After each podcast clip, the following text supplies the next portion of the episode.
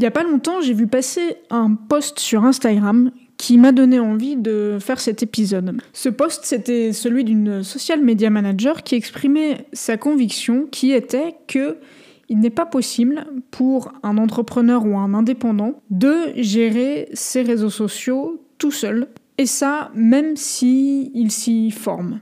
Son argument étant que social media manager, c'est un métier. J'avais envie de réagir là-dessus pour deux raisons. La première, c'est que euh, bah, une partie de mon temps, je suis social media manager, et l'autre partie de mon temps, comme tu le sais peut-être, je forme des entrepreneurs pour leur apprendre à gérer eux-mêmes leurs réseaux sociaux au quotidien. Du coup, euh, ma conviction et mon expérience vont un petit peu euh, bah, à l'encontre de ce que racontait ce poste-là. Je crois que le point de désaccord, il commence par ça, c'est qu'en fait, il ne s'agit pas d'un métier, il y a deux métiers là-dedans. Et c'est la distinction entre les deux qui fait toute la différence. Un social media manager, qu'est-ce que c'est? C'est un stratège qui a un background en communication et qui a de l'expérience. Ça, je suis carrément d'accord, ça ne s'acquiert pas en une formation, mais bien en plusieurs années. Mais quand on parle de gérer ses réseaux sociaux au quotidien, on ne parle pas du même job, on parle du métier de community manager. Et le community manager, c'est qui? C'est celui qui met en œuvre la stratégie et anime les réseaux sociaux au quotidien. Et sur cette partie-là, tout le monde peut monter en compétences, c'est beaucoup plus accessible. C'est d'ailleurs pour ça que dans le coaching que je propose, je sépare les deux sujets. La stratégie, on le fait ensemble, tu t'appuies sur mes compétences et je m'appuie sur ta connaissance de ton entreprise. Et dans un deuxième temps, je t'apprends à appliquer la stratégie au quotidien, à faire des posts et euh, à utiliser tous les codes et les bonnes pratiques des réseaux sociaux. Alors revenons à la question initiale qui était comment gérer ces réseaux sociaux quand on est seul. Et d'ailleurs, j'y reviendrai après, est-ce que c'est une bonne idée pour toi de gérer tes réseaux sociaux parmi tous les arbitrages que tu dois faire sur les tâches que tu fais toi-même et celles que tu sous-traites dans ton entreprise? Si tu as décidé de les gérer seul, moi, je vais te donner six conseils pour y arriver sans galérer. La première, c'est de te faire une vraie culture des réseaux sociaux, de prendre le temps de suivre des comptes qui cartonnent sur ton marché et de disséquer leur contenu pour comprendre comment ils ont réussi à le faire fonctionner. La deuxième chose, c'est de noter toutes les idées de contenu qui te passent par la tête. L'objectif, c'est de ne jamais te retrouver devant une page blanche au moment où tu vas passer en mode production de contenu. Mon troisième conseil, c'est de ne pas perdre de temps dans la veille des nouveautés techniques. Il y en a tout le temps, il y en a beaucoup. C'est pas vraiment là que tu vas faire la différence euh, sur ton compte. Mon conseil, c'est de laisser les grandes marques expérimenter ça avec leurs moyens. Et toi, il sera toujours temps de prendre le train en route quand ils auront identifié pour toi les opportunités que telle ou telle nouveauté peut représenter. Petit exemple concret, les Reels Instagram.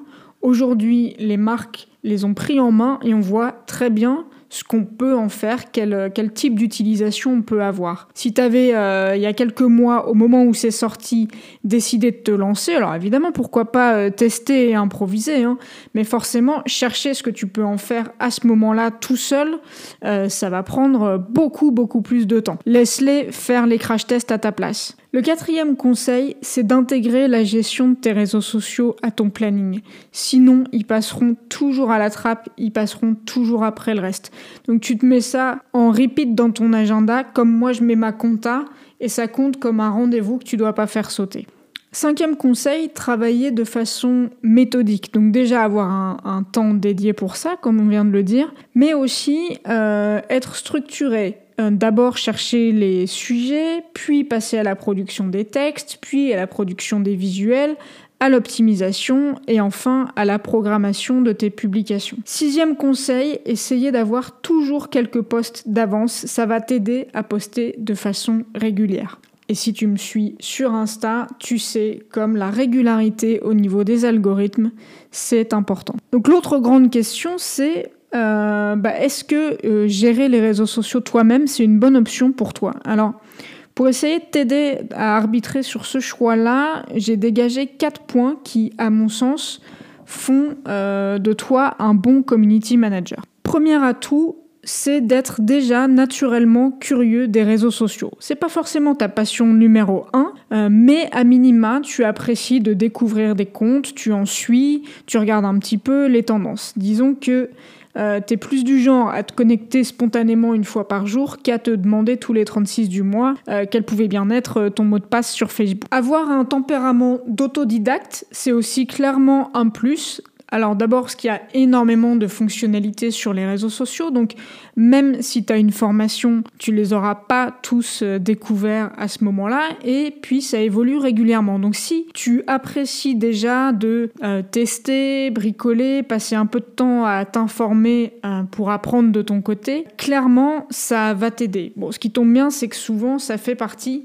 des qualités des entrepreneurs, puisque comme tu le sais, ça demande 350 compétences différentes dont 348 qu'on n'avait pas à la base.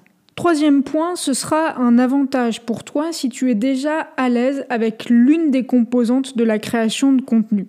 Il y en a deux majeures, c'est l'écrit et l'image. Alors, il n'est pas question d'être un écrivain, un graphiste ou un photographe professionnel, mais euh, avoir une appétence pour l'un ou l'autre, ça va te faire gagner du temps. Le quatrième point, c'est qu'il faut avoir envie. Alors envie d'être euh, sur les réseaux sociaux déjà, mais aussi envie de partager ton aventure entrepreneuriale, de partager euh, ta passion pour ton métier et tes connaissances avec les gens, puisque bah, c'est ça qui va euh, pouvoir te, motiver et t'aider à trouver des idées au quotidien. Voilà ce que je voulais te raconter aujourd'hui. J'espère que cet épisode t'aura aidé à y voir plus clair et à te situer sur cette question de euh, est-ce que je gère moi-même mes réseaux sociaux ou est-ce que je les confie à quelqu'un? Et je serais curieuse de, bah, connaître ton expérience justement euh, sur ta propre gestion de réseaux sociaux. Donc n'hésite pas à venir me raconter ça euh, sur, sur le compte Instagram, c'est Let's Talk, E-T-S-T-O-L-C, ou sur le groupe Facebook Les Ateliers Réseaux Sociaux. Et pour ne pas manquer les prochains épisodes, abonne-toi. À très bientôt. Ciao.